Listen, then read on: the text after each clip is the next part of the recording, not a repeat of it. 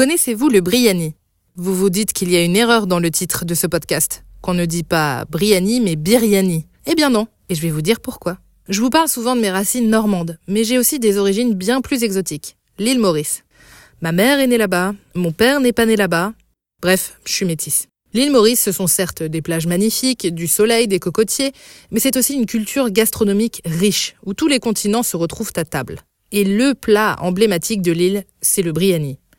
Il est à base de riz, de pommes de terre et d'épices avec de la viande et rarement du poisson. Et oui, même si on est sur une île, le briani, on le consomme souvent avec de la viande.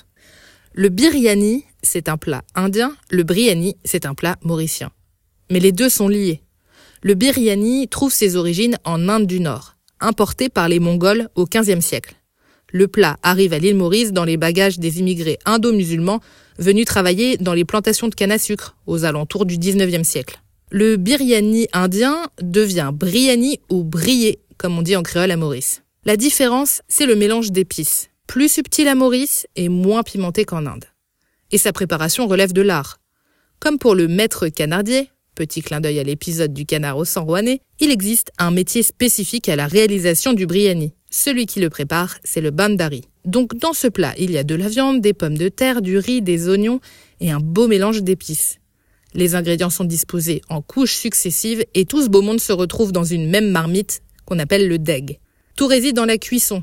Le briani est cuit à l'étouffée. Le deg est traditionnellement scellé par une pâte à lutter pour enfermer et conserver toutes les saveurs des ingrédients et des épices qui cuisent ensemble. Impossible de faire un brillet pour une personne, c'est un plat de partage. Un incontournable des mariages et des fêtes de famille. Le bandari peut cuire des briani pour des centaines de personnes dans un seul deg. Vous verriez la taille de la marmite? Obélix aurait largement pu tomber dedans étant petit. Je crois que ça a été un peu mon cas.